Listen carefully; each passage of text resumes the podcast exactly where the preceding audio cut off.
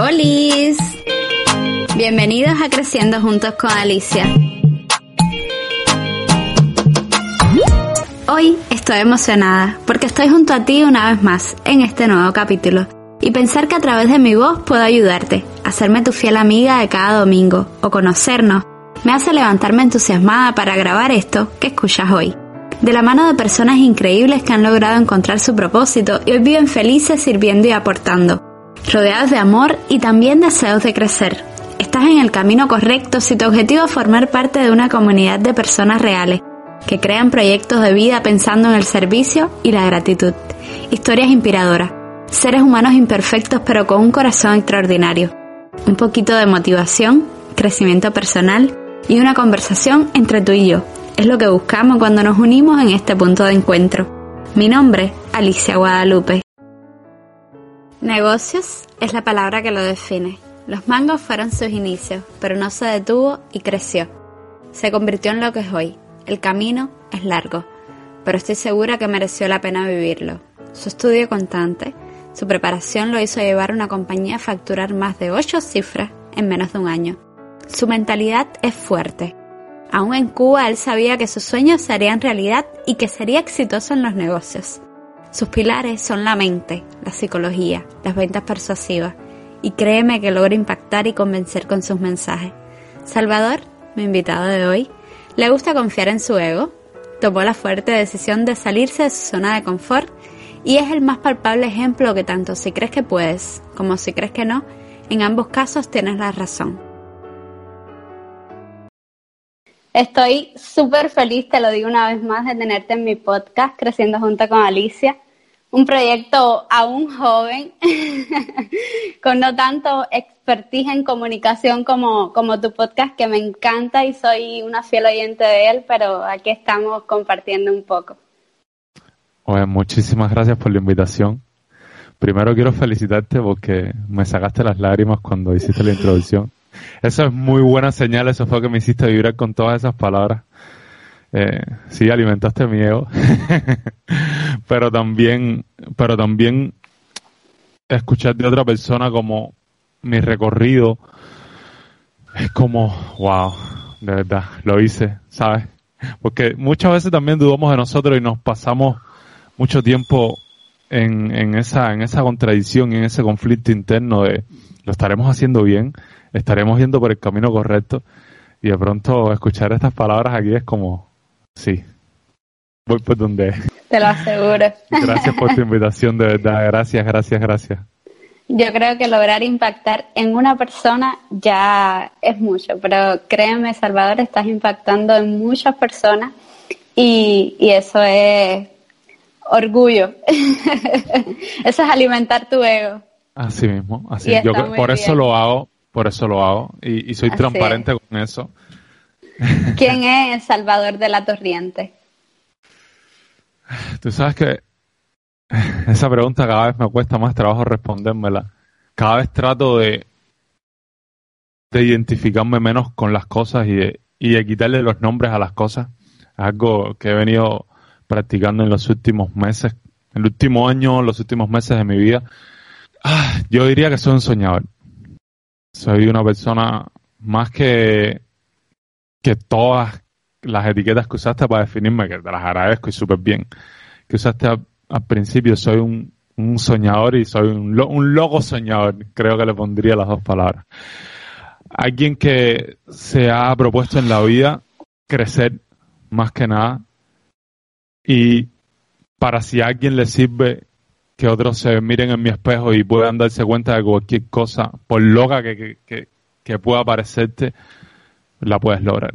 Ese es eh, un poco retomando tu historia, ¿no? Para ya sabemos quién es Salvador, pero me gustaría saber esos inicios, esos, porque hoy vemos un hombre eh, que ya tiene formación, que ya quizás tiene sus negocios consolidados, que tiene una trayectoria, pero siempre le pregunto a todos mis entrevistados ese primer momento, ese momento en que tú no eras nada, en que no te habías leído un libro quizás, o en que no, en que comenzaste a descubrir este mundo que es un poco complejo y entre más te, te, metes en él, dices, wow, menos sé.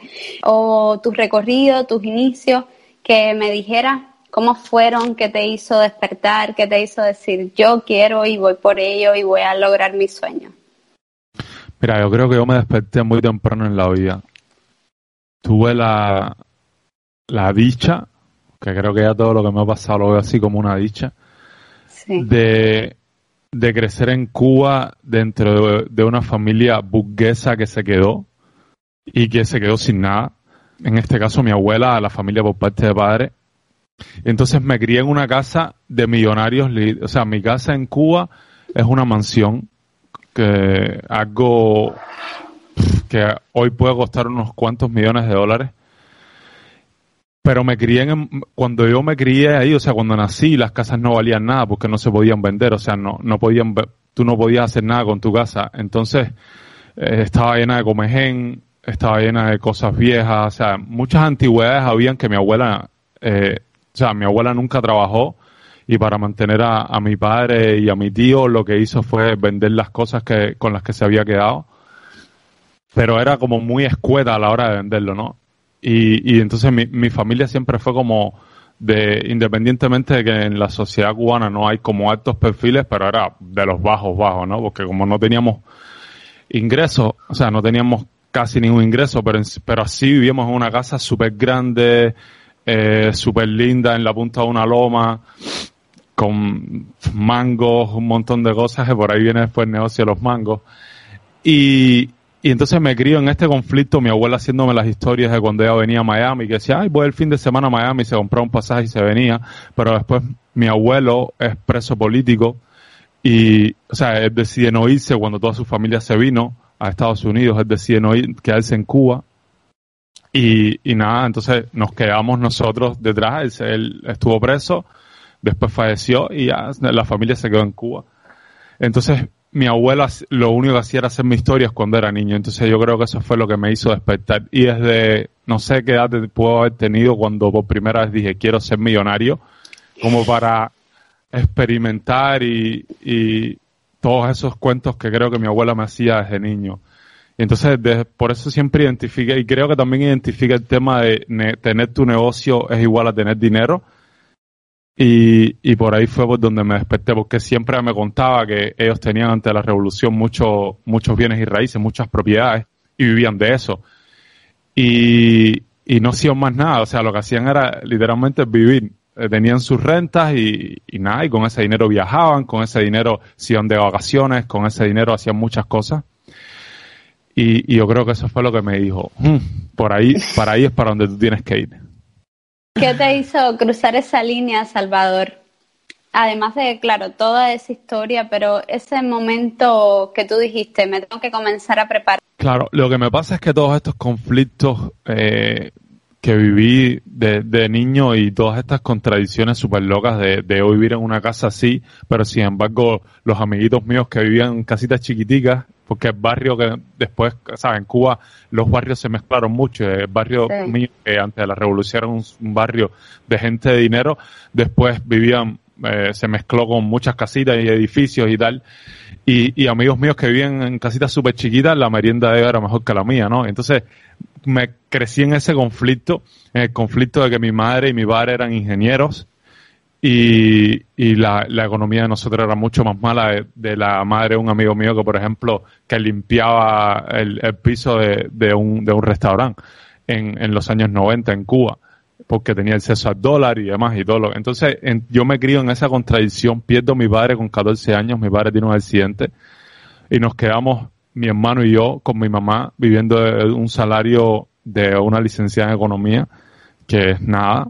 Y entonces, pero siempre me, me, empujaron al tema, tienes que estudiar y tienes que ir a la universidad y tienes que sacar buenas notas. Fui a la Lenin, que es una de las mejores escuelas que, que hay en Cuba para preuniversitario.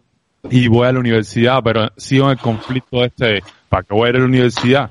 Si mi mamá, que fue a la universidad, tiene literal treinta y pico de posgrados, no puede mantenernos a nosotros. Mm, ¿Sabes? No puedo ni vestirme de manera digna para ir a la universidad. Voy con el mismo pantalón del mes entero y, y está manchado y se ve que tiene churre. Por ahí tengo una foto súper linda de, de esa etapa. Y, entonces era ese, ese conflicto, esa contradicción. Entonces decía, no tengo que estudiar, no tengo que estudiar. Y por primera vez cae en mis manos en esa etapa el libro Padre Rico, Padre Pobre, en esos momentos en los que yo todos los días discutía con mi mamá y le decía, no, ¿sabes? No tengo que sacar buenas notas. ¿Por qué tengo que sacar buenas notas si mírate a ti que cogías cinco en todo? Y, ¿sabes? y, era súper duro y después incluso lo, he hablado con ella y le, he pedido perdón, no, por, por, lo duro que fui en ese momento de mi vida con ella, pero pero era la verdad y la realidad por qué tengo que, por qué tú me estás imponiendo que yo haga esto si, si tú lo hiciste y, no te va bien, ¿sabes? Y, mira, mira el trabajo que estamos pasando y, y mira, ¿sabes? Muchas veces incluso en, en, la época difícil en Cuba, en el periodo especial, eh, ellos se quitaban la, la proteína para darme la, para darme la mía, a mi hermano, y, instaurando en nosotros, que después, después lo, veo, el tema de la mentalidad de escasez, de ellos decir, no, mira, nosotros nos tenemos que quitar esto para dárselo a ustedes. Y, hoy todavía yo tengo mentalidad de escasez con el tema de la comida, es algo que estoy lidiando, que no me puedo controlar a la hora de comer y es por esos inicios, ¿no? Y entonces todo esto fue desatando en mí eh, ese, y cuando cae el, libro Padre Rico, Padre Pobre en mis manos, tú no tienes que ir a la universidad y seguir el camino que siguieron tus padres, sino que tú te puedes crear tu propio negocio y puedes abrir tus ojos. Fue como para mí un despertar. Y entonces, no solo, este es el conflicto más chiquito que era con mi madre, pero tenía este conflicto con mi familia, con mis amigos, con todo el mundo, que, que yo no lo entendía tampoco, ni, ni tenía elementos para explicárselo, pero yo lo sentía por dentro de mí. Y cuando cae el libro en mis manos es como, ah, se lo restrío en la cara a todo el mundo. Mira, este tipo no, no sé qué, mira el otro, las historias de la gente de que no fueron a la universidad, de que Bill Gates dejó la escuela en cuarto año en la carrera, de que Steve Jobs igual, y ya tenía como argumentos para decirle a la gente, viste, sí se puede, pero era también súper loco en Cuba en ese momento y todo el mundo igual me daba por loco y no. por ahí me empecé a leer varios libros de autoayuda, uno fue Tus zonas erróneas. Y, y fue como tú eres el único responsable absolutamente todo lo que pasa a tu alrededor. O sea, incluyendo un accidente que hubo al lado tuyo, tú atrajiste eso. Verlo desde ahí de que todo lo que pasa en tu vida es responsabilidad tuya y todo lo que obtienes y no jugar el rol de la víctima y eh, decir, ay, esto me pasó y entonces justificas todos con, con ese comportamiento. Cuando te sales de ahí, la vida empieza a cambiar. Cuando tú asumes que todo, todo, absolutamente todo, incluso el lugar, escoger el lugar donde naciste es una, es, lo, lo escogiste tú y es responsabilidad tuya. Todo lo demás como fluye solo. Me encanta hablar con personas como tú. A principios de 2019 publicaste en tu cuenta de Instagram. Hace un año tomé la fuerte decisión de salir completamente de mi zona de confort para conseguir mi sueño. Ha sido un periodo mucho más intenso desde donde he experimentado un crecimiento espiritual que jamás imaginé. Ahora que sé lo que se siente, no sé vivir sin la búsqueda de una mejor versión de mí. Por eso me levanto cada día con el propósito de conseguir más. ¿Cuál es el propósito y los pasos que vienen para Salvador? Mira, el tema del propósito, y me encanta que me hayas hecho esta pregunta, porque el tema del propósito es algo que las personas eh, están en una constante búsqueda. ¿Cuál es mi propósito en la vida? ¿Y cuál es? Y esta es una fórmula para encontrar el propósito en la vida. Y entonces, yo creo, yo creo que el propósito justo es súper simple, es la palabra de qué tú te propones hacer, qué tú quieres hacer. Y de ahí dices, voy por ahí y ese es tu propósito. O sea, tan simple como eso, de que todos tenemos una misión de vida y de que todos vinimos aquí con algo y que tenemos que descubrirlo con dones, con... Eh, eso es otra cosa diferente. Pero el propósito es simplemente lo que tú te propones para crecer o lo que tú te propones para vivir y puede cambiar, no es un propósito de vida. En ese momento, justo cuando escribí eso, todavía tenía la concepción de que uno tenía un propósito en la vida, uno solo y que en ese... Pero si, si fuera un solo propósito, el que, alineándome con eso que escribí, fuera es crecer. El propósito mío es crecer. Hoy mismo estoy tomando, para que tengas una idea, estoy tomando clases de canto porque sé que en algún momento voy a grabar una canción, sé que en un momento esa canción se va a ir viral y le voy a decir a la gente, o sea, tengo videos que yo canto fatal e incluso todavía que empiezo a tomar clases de canto, todavía sé que canto fatal, pero sé que en un momento ya veo la mejoría de, de donde vengo a donde estoy y estoy súper contento con eso y a dónde puedo ir si sigo entrenándome. Entonces, voy a decirle a la gente, ¿tú crees que yo no nací para cantar? Porque mucha gente me decía, yo de niño me encantaba cantar y siempre mis amigos me decían, eh, si te van los oídos, ¿sabes? Como, tú no naciste para eso, búscate otra cosa que hacer. Pero, chévere, ¿no? Y ahora digo, voy a hacer una canción y le voy a decir a la gente, no tienes que nacer para eso. Si tú quieres hacerlo y si te lo propones, lo vas a poder hacer. Entonces, por eso te digo, mi propósito es crecer y, y hacia ahí es donde me dirijo, a crecer en, en todos los ámbitos de la vida, crecer emocionalmente. Ahora estoy trabajando mucho, estoy llevándome al límite emocional todo el tiempo. Estoy buscando esa conexión, todo el tiempo me emociono, todo el tiempo lloro, todo el tiempo me río, todo el tiempo tengo conversaciones profundas con mis amigos, con mi pareja, con mi familia. Eh, es increíble cómo vibro cada vez que converso con, con, sobre todo con la gente cercana a mí que, que, que me puedo desnudar más. Eh, cómo vibro con la gente. Entonces estoy tratando de llevarme al límite en todos los sentidos en la vida, con la alimentación, con, con mi cuerpo físico, cada vez, ¿sabes? Me empujo a, buscar una mejor versión de, de, quien soy, alineado con eso que escribí ahí todo el tiempo. Todo no, no salgo de ahí, no me. Y, y es que mientras más lo haces, es como un ejercicio, más creces y más, y, y, más la gente lo empieza a ver. Y me pasa también que yo a lugares donde incluso ya, ya un poco hay mucha gente en la, en la comunidad cubana que me reconoce porque Camila todo el tiempo me está reposteando en tus historias, Camila Teche, y Camila tiene un montón de seguidores en la comunidad y hay mucha gente que me conoce, pero incluso si ya llego a lugares donde no hay nadie que me conoce y, y la gente como que se voltea a mirarme, como que sienten mi vibra, como que, ¿sabes? Y es... Sí. Ah, Llegas y contagias. exacto, dirías como, se siente bien cabrón esto. sí. ¿Cómo hiciste para diferenciarte de la, de la multitud a la hora de crear tu marca personal y venderle tu marca personal a las personas? Me refiero, por ejemplo, a que vivimos en un mundo en que abres el Instagram, abres el Facebook, abres lo que sea, incluso sales a la calle y hay como mucha bulla de un mismo tema o entonces uno tiene que encontrar su valor diferencial o lo que tú eres realmente para poder proyectarlo y que las personas vean en ti eso precisamente lo que estamos hablando. ¿Cómo hiciste para poder, por ejemplo, si fueras a darle un consejo ahora mismo a un amigo que vaya a comenzar en este momento, ¿qué le dirías para diferenciarse? Mira, lo primero es que lo que está en mis redes está desactualizado, tiene como un año y medio de, desactualización. Lo que, lo que estoy tratando es como de, de, de, seguirme conectando con quien soy y que las redes sociales sean reflejo de, de ese proceso en el que estoy evolucionando, ¿no? de, de, lo que está pasando en mi vida. Entonces, a la mayoría de las personas lo que les pasa es que estudian a los demás, estudian el mercado y estudian qué están haciendo los demás y tratan de, de ver dentro de ellos mismos qué tienen de esa gente que, que están afuera que hoy se venden bien. Y eso está bien. Para empezar, cuando uno empieza, yo de hecho lo, lo hice y lo que se ve en mis redes es justo ese trabajo, es justo ver cómo se están vendiendo los demás y cómo me puedo vender yo con las cosas que yo creo que, que me hacen diferente.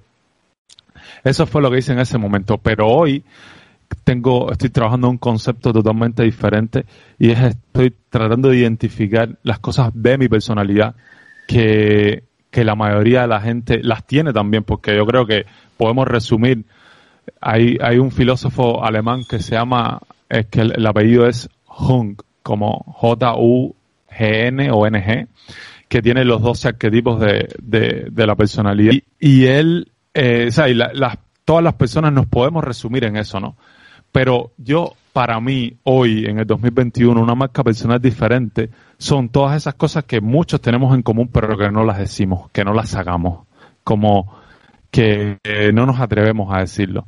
Entonces, yo creo que, que en eso, de eso parte eh, un, un, proceso de, de, de, cómo venderte mejor, de quitarte la careta en un mundo donde todo el mundo la tiene puesta. Y entonces de ahí, de ahí es como, de ahí es donde parto yo y donde estoy trabajando para, en este rebranding que quiero hacerle a mi marca ahora, por ejemplo, hago magia para que tú crezcas.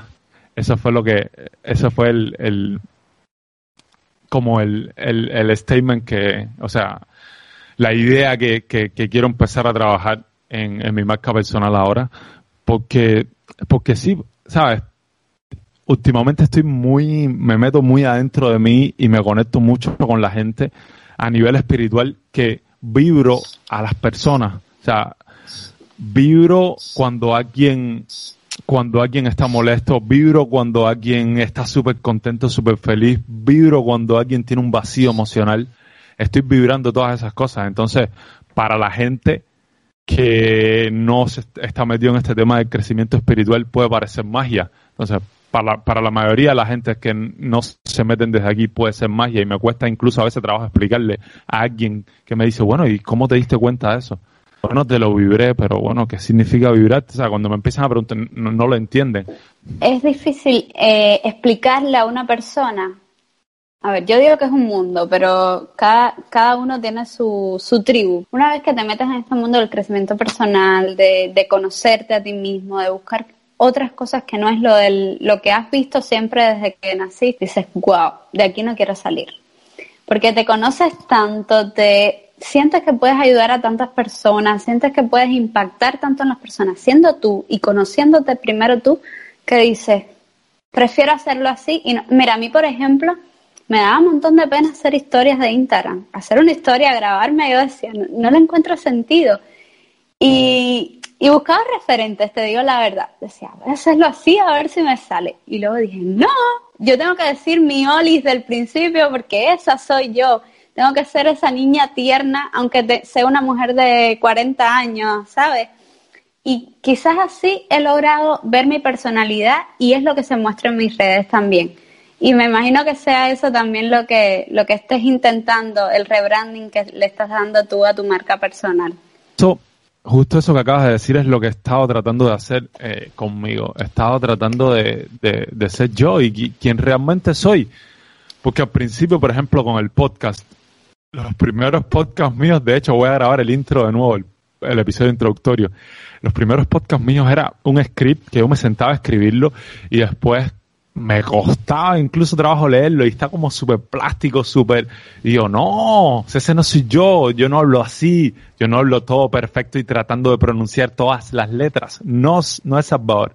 Entonces, incluso yo he trabajado en mi dicción, he trabajado en mi entonación, he trabajado en un montón de cosas para comunicar mejor, como tener herramientas más prácticas. Pero al final lo he hecho desde mí igual, ¿sabes? ¿Cómo yo lo diría con más fuerza? ¿Cómo lo diría con más emoción? ¿Cómo? Pero desde Salvador, sin perder, nunca se lo decía. De hecho, hice un, una de esto con un profesor de acento neutro que estaba todo el tiempo como corrigiéndome. Y yo le decía, yo quiero sonar como un cubano, no quiero que mi, el neutro este de los no quiero eso. Suena súper bien, pero no lo quiero para mí. Para mí yo quiero seguir sonando con mi SEO cubano. Así, cubano, cubano. No se dice así Salvador, se dice cubano, no, cubano. nosotros. ¿Sabes? Entonces he tratado de coger todo esto y, y, y ser yo, ser yo, como te dije, en un mundo donde todo el mundo tiene caretas puestas, cuando eres tú, ya eres diferente. No podemos pasar por alto esta oportunidad para hablar de un poquito de las ventas persuasivas porque creo que eres especialista en eso. ¿Qué es una venta persuasiva para quien nos está escuchando? ¿Y por qué crees que aprender a vender de forma persuasiva, incluso en el día a día, a tu pareja, a tu madre, es tan importante? Mira, yo usé el tema de venta persuasiva justo porque las ventas se han convertido, las ventas solas y a lo que se le llaman vendedores, eh, se han convertido como en un vicio y en un mal vicio en la sociedad. Como un vendedor es una persona que está todo el tiempo empujando, oye, cómprame, oye, ¿te interesaría comprarme algo como esto? Eh, si mira, mira lo que tenemos por aquí, tenemos tremenda variedad de este producto, este producto, este producto, 10% de descuento en todo, ¿sabes? Así se está vendiendo hoy y ya la gente le tiene hasta odio a esas personas, ¿sabes? Cuando ves a alguien así, recientemente fui, fui a México y yo soy una persona que te digo, soy súper educada, no, no, no me gusta como lastimar la libertad del otro, ¿no? No me gusta invadirla, pero llegó un momento en que me, me, sentía tan mal de todo el tiempo ese acoso arriba de mí. Señor, señor, ¿quieres comprar esto? ¿Quieres taxi? ¿Quieres, quieres señor? ¿Quieres? Y entonces ya eh, fue como, tuve que empezar a mirar con mala cara a la gente y decir como, no me hables, sea, no hables conmigo, ya, no, ya, para ya, porque no me interesa, ¿sabes? Si me interesara entrar a tu tienda, no me interesa, ¿sabes? Entonces, eh, creo que este concepto en la sociedad se ha expandido y todo el mundo como ventas, vendedor, ¡ah! No. Entonces, por eso creo que lo que se, llama, se conoce hoy como venta ya no funciona. Y, y estudiando y, y, entendiendo que es cómo la gente estaba vendiendo hoy y la gente que realmente estaba teniendo éxito vendiendo usaba la persuasión como un arma fundamental en, en, su estrategia. Y, y, dije, wow, esto está interesantísimo. Usando, como, usando ese, esa ingenuidad de niño y eso quien realmente nosotros somos sin tener que pretender nada, sin tener que quererle cambiar o manipularle el pensamiento a la persona que tenemos enfrente y decirle tal cosa para que me diga más cual cosa. Entonces, ¿sabes? Más que ir allá, sino ser genuino y entender que una negociación siempre hay un punto en el que los dos ganan, el win-win ese que todo el mundo habla pero que nadie se lo cree, pero sí existe y se puede llegar a eso. Eh, yo creo que las personas que venden de ahí hacen una diferencia en el mundo hoy, incluso no solo a nivel de ventas y de, y de crecimiento en cuestiones monetarias, pero sino un impacto grande en la vida de la gente. Entonces, por eso creo que esos dos conceptos así juntos eh, hacen la diferencia y por eso lo defiendo muchísimo. ¿Qué importancia le darías o qué cuánto recomendarías invertir en tu superación o en tu crecimiento a través de otras personas? Yo, todo tu dinero. Cuando alguien te diga, cuando alguien te diga, no, sabes, invierte en el Bitcoin, invierte en la bolsa, invierte en real estate, invierte en tener tu propio negocio, ¿no? Tu propio negocio eres tú mismo, ¿sabes? Cuanto, cuanto más inviertas en ti, más resultados vas a ver afuera. Y siempre que lo hagas de manera consciente. Lo que le pasa a muchas personas, que, y me ha pasado a mí, y lo, lo cuento un poco de mi experiencia, es que a veces invirtiendo en otros pongo la responsabilidad de lo que quiero hacer en esa otra persona. Esa otra persona. Y digo, bueno, si invertí en una mentoría con Vilma Núñez, que fue en mi caso, por ejemplo, hice, hice una mentoría que, que incluía un evento presencial con él en su casa, y nos las pasamos súper bien pero en, el momento, por ejemplo, que invertí con Vilma, cuando invertí en ese momento sentí, wow, como ya invertí con Vilma, ya me van a salir bien las cosas. No precisamente, sino si la responsabilidad no es mía del todo, y no asumo que la responsabilidad es mía y vuelvo al inicio de, de somos responsables de todo lo que hacemos, si no haces eso no te va a funcionar bien pero siempre y cuando lo hagas de manera consciente y tengas de manera tangible cómo lo vas a aplicar en tu negocio, en tu vida, en tu día a día, invierte todo el dinero que tengas en ti. Es, que, ponte a pensar, y cuando te digo invierte dinero en ti, no solo, solo en mentorías, sino en tener, en alimentarte bien, en, en tener tu mente fresca, en vivir en un lugar agradable, en, en, en comprarte experiencias, porque las experiencias se compran. Para mí, por ejemplo, cuando te digo comprarte experiencias, eh, incluyo este tema de las mentorías, para mí son experiencias. Todo eso que inviertes en ti al final se, refleja en que en tu crecimiento y eso es en todos los planos. Porque hay mucha gente que invierte en, no, voy a invertir en crecer mi negocio, en crecer mi negocio, en crecer mi negocio, pero va a llegar un momento en que te vas a estancar y es producto de que mm, tú como tal, como persona, ya, ya sabes, ya no das más ya tienes que, para pasar ese nivel, quizás necesitas tener una buena, eh, quizás una buena persona a tu lado, una pareja que te acompañe, o quizás necesitas tener tu mente tranquila, o quizás necesitas tener una buena alimentación y tener tu físico óptimo para poder trabajar un poco más de horas o para poder aprovechar más el tiempo. Entonces, todo lo que inviertas en ti al final de una manera u otra se va a reflejar en tus resultados y, y, y va a hacer que, que crezcas 10, 20, 50 veces tus ingresos de lo que tienes hoy. Al final, todos los problemas que tienes en la vida se resumen elevando tu conciencia, tu nivel de conciencia. Cuando tú elevas tu nivel de conciencia, puedes ser un mejor negociador, muchísimo mejor. Puedes ser un excelente vendedor. Puedes crecer un negocio hasta donde tú no tienes idea. Puedes tener relaciones muy genuinas con los demás, puedes influir en los demás, puedes crear más impacto en el mundo, puedes tener más seguidores, puedes, ¿sabes? tantas cosas puedes hacer solo con elevar tu nivel de conciencia. Ahí está todo. Me encantaría saber esas rutinas del día a día o esos hábitos que tienes que te han llevado a ser una mejor persona o que te han llevado a crecer. Estoy trabajando mucho en eso. O sea, si, si me preguntaste como por una rutina, estoy todo el día haciendo cosas que me han vivir en ese pico emocional todo el tiempo. Entonces, parte de esto es la rutina mañanera, que es el, el, el que tengo escrito, que es lo que hago cuando me levanto. ¿Sabes? Trato de levantarme independientemente que haya tenido una mala noche, que no haya dormido bien, que trato de levantarme y ir directo, ir directo a la ducha. No todos los días lo hago. Hay días en que el cuerpo no me lo pide, pero hay días en que el cuerpo me pide a gritos, ve para la ducha fría y hazlo. Al principio me costaba trabajo. Lo hice como me, me, empujaba a hacerlo.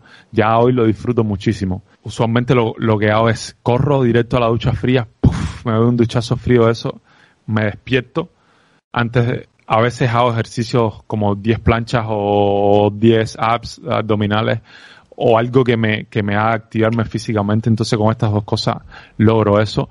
Me tomo un té caliente todas las mañanas.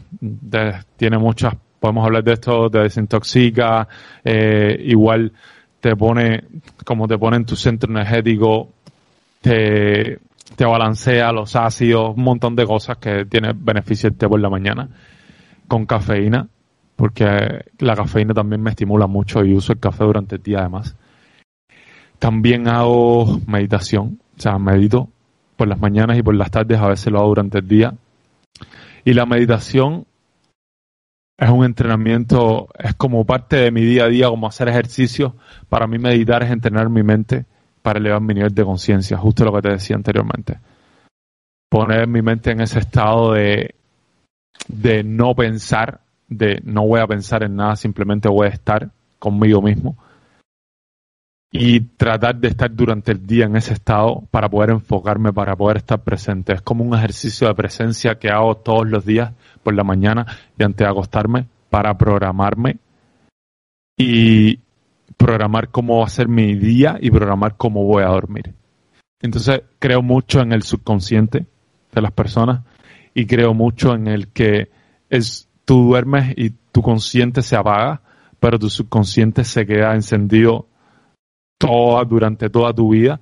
Entonces es como estoy trabajando en dejarle tareas a mi subconsciente para que haga mientras estoy durmiendo. No sé, todavía no te puedo decir que he tenido unos super resultados, pero eh, lo estoy probando. A lo mejor en, cuando hagamos algo similar a esto próximamente, en unos meses o un año, te diré, oye, si mira, me funcionó o no me funcionó, no sé, no tengo la verdad, pero, pero sí lo estoy haciendo. Y estoy tratando de, de, por las mañanas también, o sea, ducha agua fría, ejercicio, té, meditación, y organizo mi casa, organizo mi cama, hago eh, como para empezar el día con cosas ya resueltas. Eso es lo otro que hago. Genial, me gusta. Sabes que yo no tengo como una rutina así, pero por ejemplo, por la mañana la ducha no me puede faltar y luego tender la cama, eso es organizar, todo tiene que estar extremadamente organizado. Es como, uff, ya, estoy lista y muchas...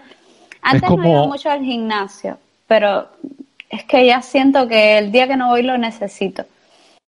Sí, lo de hacer la cama y es como tener la primera tarea del día hecha. Y al final, cuando tú divides tu día en micro tareas y terminé, terminé, terminé, esa satisfacción que tú sientes cada vez que terminas algo, y ya como, lo hago consciente, es como, wow, hice, tendí la cama hoy, ¿sabes? No puedo, no puedo hacer más nada, pero tendí la cama, hice algo el día, ¿sabes? Y entonces yo creo que eso me ayuda mucho. Y luego hacer ejercicio, que hago ejercicios con frecuencia. Eh, trato de ir al gimnasio tres veces por semana. También estoy tratando de nadar al menos dos veces por semana.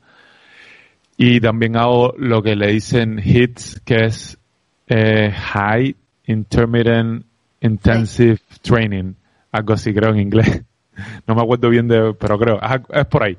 Entonces, que son ejercicios cortos, eh, por ejemplo, hago carreras cortas, rápidas, y, y, quemo muchísima energía en esos momentos. Entonces lo hago como por 15, 20 minutos el día que no voy al gimnasio, nado o, hago esto y entonces como me mantengo. O sea, tengo 33 años y estoy en una muy buena forma física. De verdad, me siento súper bien, con muchísima energía. Y lo otro que hago, que está relacionado con esto, es la alimentación. Hago ayunos intermitentes, mínimo 16 horas diarias, menos un día a la semana, que puede ser cualquier día. No tengo uno definido donde paso entre 16 y 24 horas sin comer, a veces me voy a 36 una vez al mes, una o dos veces al mes me voy a 36 horas sin comer.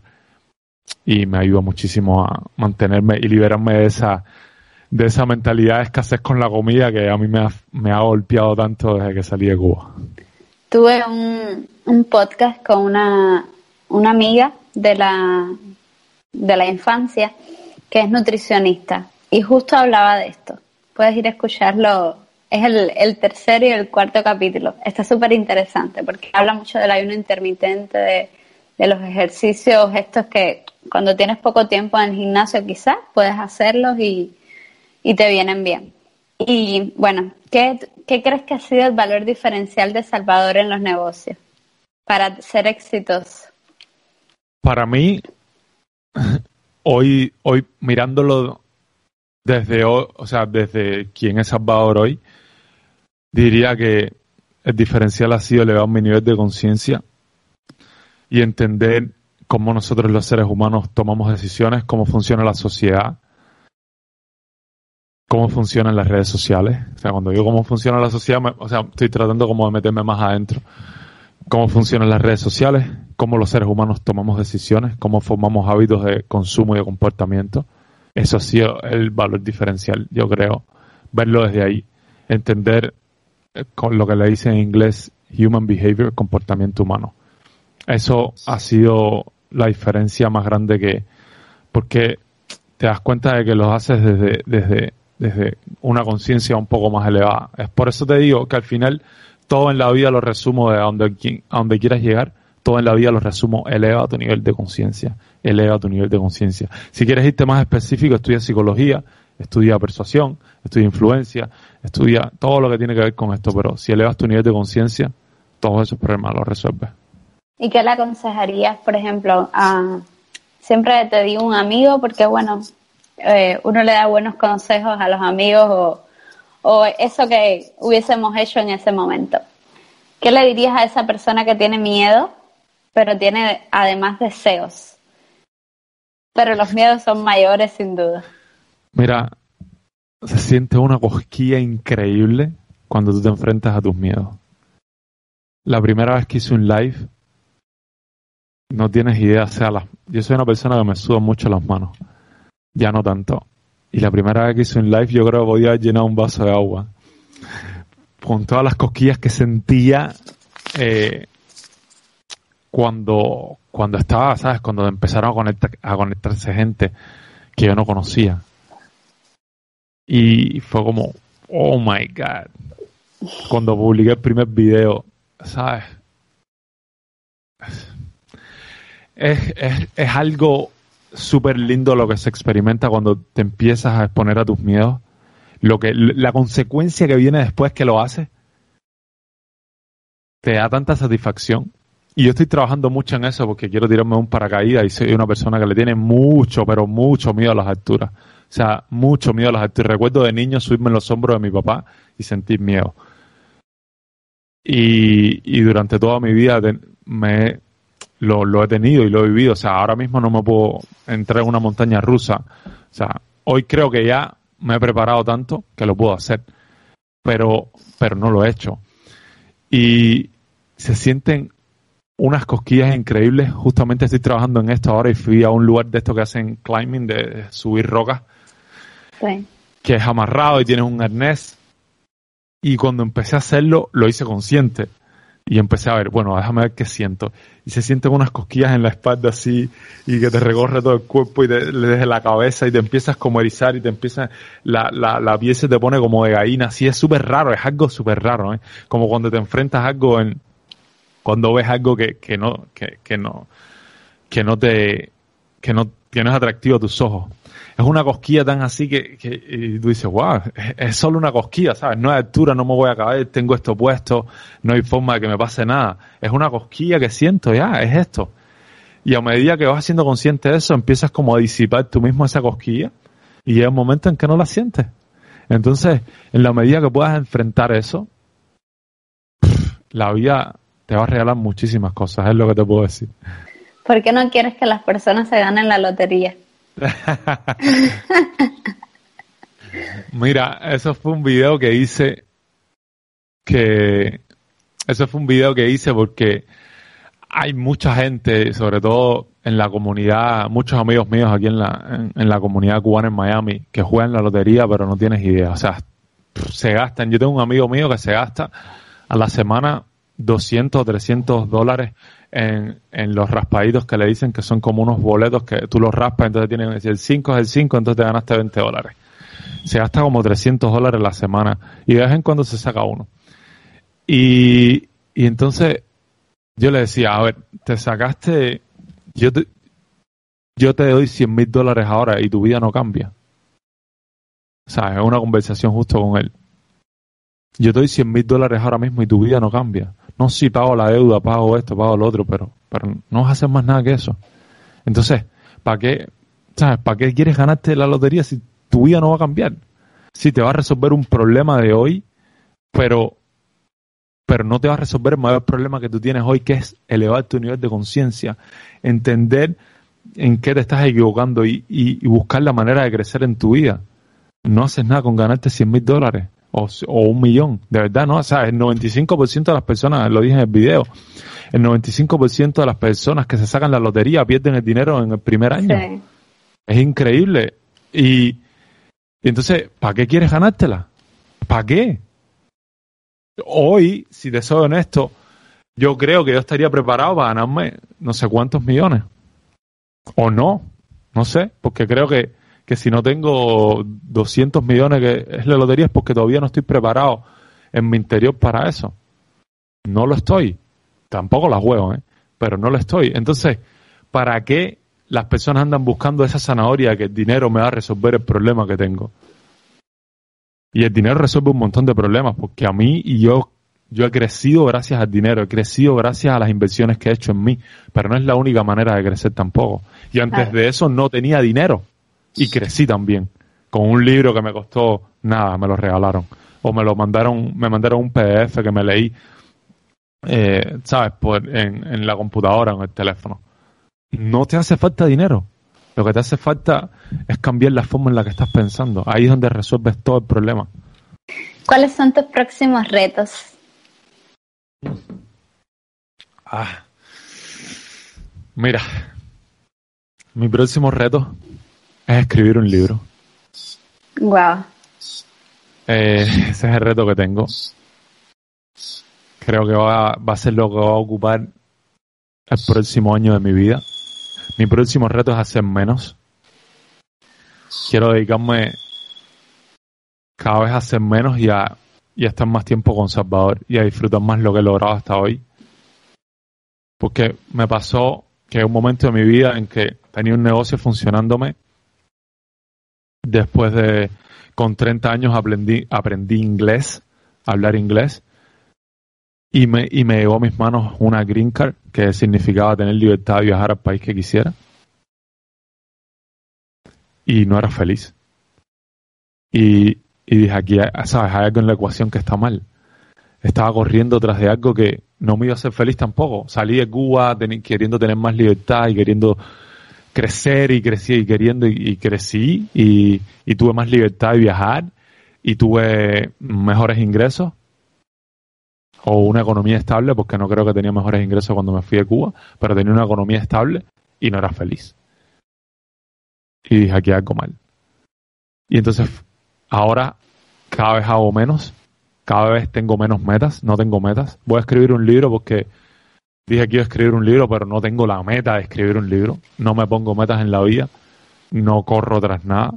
No, no quiero ser el más millonario de los millonarios, aunque sé que voy a ser millonario, multimillonario. La meta mía es eh, vivir intensamente y, y, crecer y seguir elevando mi conciencia, elevando mi conciencia, elevando mi conciencia. Y, y que venga lo que venga, o sea, que el universo me dé de vuelta lo que quiera darme o lo que, o lo que yo le estoy dando, o si no, no sé, ¿sabes? No, no, no pasa nada. ¿eh? Así es. No, no tengo ninguna presión de nada. Así, esa es la meta, ¿eh? Porque esa, esa justa es la meta, porque he vivido mi vida completamente diferente, programado en correr tras la zanahoria. Y hoy estoy como, y me siento, me siento hasta incómodo. Me siento incómodo porque tengo más tiempo del que tenía, del que no tenía antes. Porque tengo esa, esa, ese código dentro de mí que me empuja, tienes que hacer algo aunque no sea productivo. No, ahora hago lo que disfruto hacer. Y justamente, sin casi moverme, las, las cosas han empezado a alinearse de una manera que yo digo, ¿no? ¿qué es esto? Así. No entiendo nada, nada, nada de lo que me está pasando hoy, pero no sé.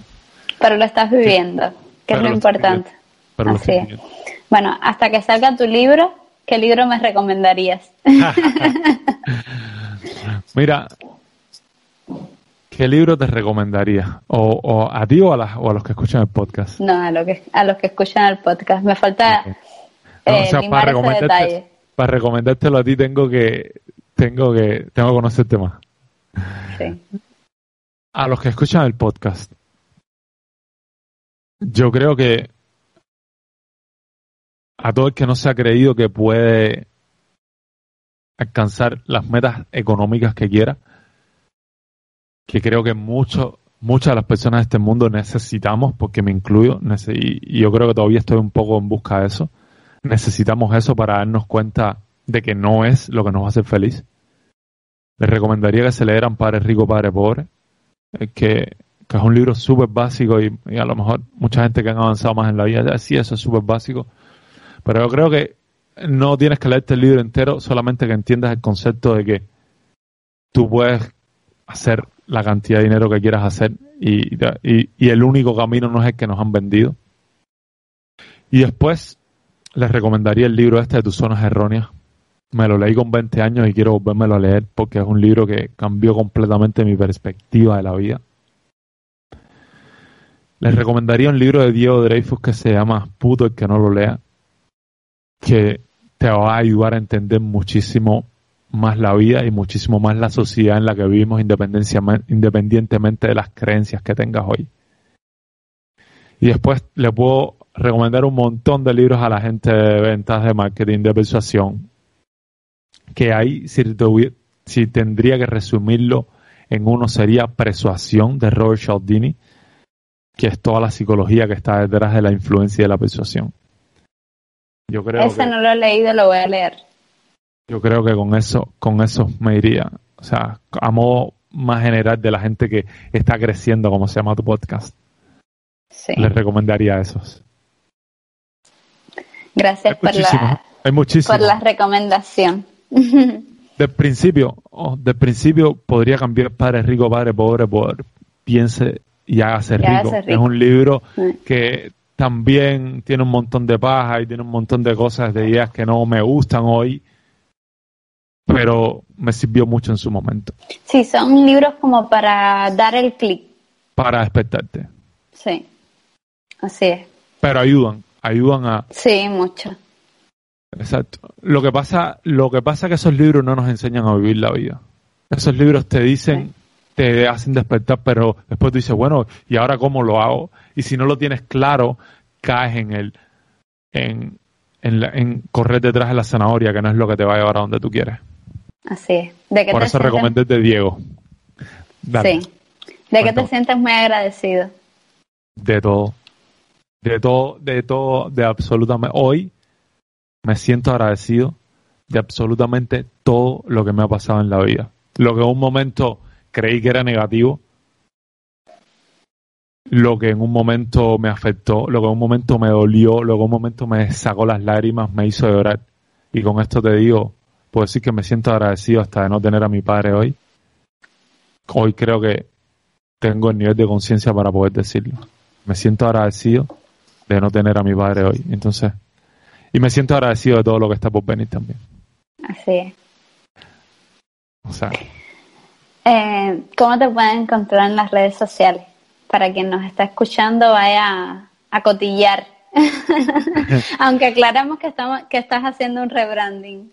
No, no, me pueden encontrar, eh, o sea, la manera más fácil es Instagram, salvador.business. Respondo absolutamente todos los mensajes que me, que me escriben. Todos.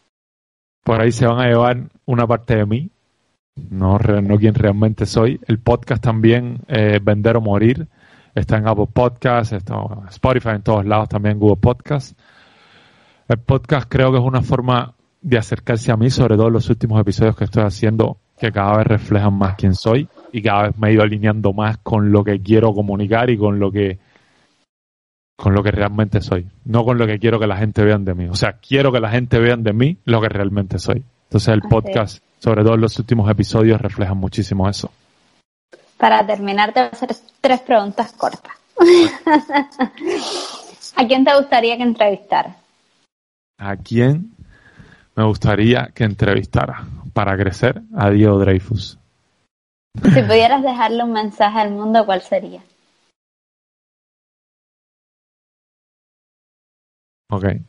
Que todos los que no, todo lo que nos han contado hasta el día de hoy, todo lo que nos ha contado la sociedad, todo lo que nos ha contado la religión, o las, las religiones, todo lo que nos han contado nuestros padres, todo lo que nos cuentan nuestros amigos, nuestra pareja, no defiende quién realmente somos. Y yo creo que esa búsqueda de quien tú eres y ese sacar a flote quien realmente tú eres es lo único que te va a hacer feliz. No necesitas nada externo, nada de lo que te han dicho para ser feliz. Ninguna de estas zanahorias que nos han puesto de nos van a llevar al paraíso o, sabes, tienes que estudiar en la universidad para entonces ser alguien o las buenas personas, eh, para ser una buena persona tienes que ser así, así, asado y ser un padre de familia y ser no sé qué, ¿sabes? O para ser una mujer digna no puedes estar con muchos hombres. Hay tantas creencias que hoy la sociedad nos ha impuesto, que hoy la religión, la política ha hecho, ha galado en nosotros, que cada vez las personas, cada vez el potencial del ser humano se limita más. Y entonces por eso hago tanto énfasis en una palabra que creo que es la que más repetido. La he repetido más que los artículos en este podcast, conciencia. Sí, pero está bien. Es importante. Pues para mí ha sido de veras un verdadero placer poder conversar contigo y que hayas aceptado mi invitación. Mira, te quiero agradecer de verdad por, por atreverte. Te, te quiero agradecer por todas las preguntas, por estudiarme además, porque creo que eso hizo que saliera lo mejor de mí en este podcast. Me la pasé genial. Vibré, vibré en este en esta frecuencia como del amor contigo, como de, mucho intercambio, de, de, mucha apertura. Y me encanta también el mensaje que tienes en el podcast. Espero puedas crecer mucho tú y que toda la gente que escuche en este podcast crezcan también. Gracias por quedarte hasta aquí. Gracias por acompañarme. Sabes, esto sería imposible sin ti. Amo que compartas conmigo este ratico y que me dediques lo más importante que tienes, tu tiempo. Si quieres escuchar los podcasts anteriores, puedes hacerlo aquí Sí, justo en esta plataforma. Dale al más y te acompaño en esta aventura. Los vídeos de las entrevistas puedes verlo en YouTube, buscando Creciendo Juntos con Alicia. Recuerda que me tienes muy cerquita a través de Instagram, arroba Creciendo Juntos con Alicia, o mi cuenta personal, Alicia Guadalupe Matías. Puedes escribirme un email a podcast aliciaguadalupe.com. Ahora quiero que reflexiones y me cuentes qué cambios has generado en tu vida en este último año, aún en tiempos de COVID. ¿Qué has hecho diferente para tu crecimiento? Espero tus comentarios para como me escuchas tú, poderlo hacer también yo. Quiero que nuestra conversación sea bidireccional. Nos vemos cada domingo aquí para crecer juntos. Pero mientras llega nuestra próxima cita, nos vemos en las redes sociales. ¡Chao!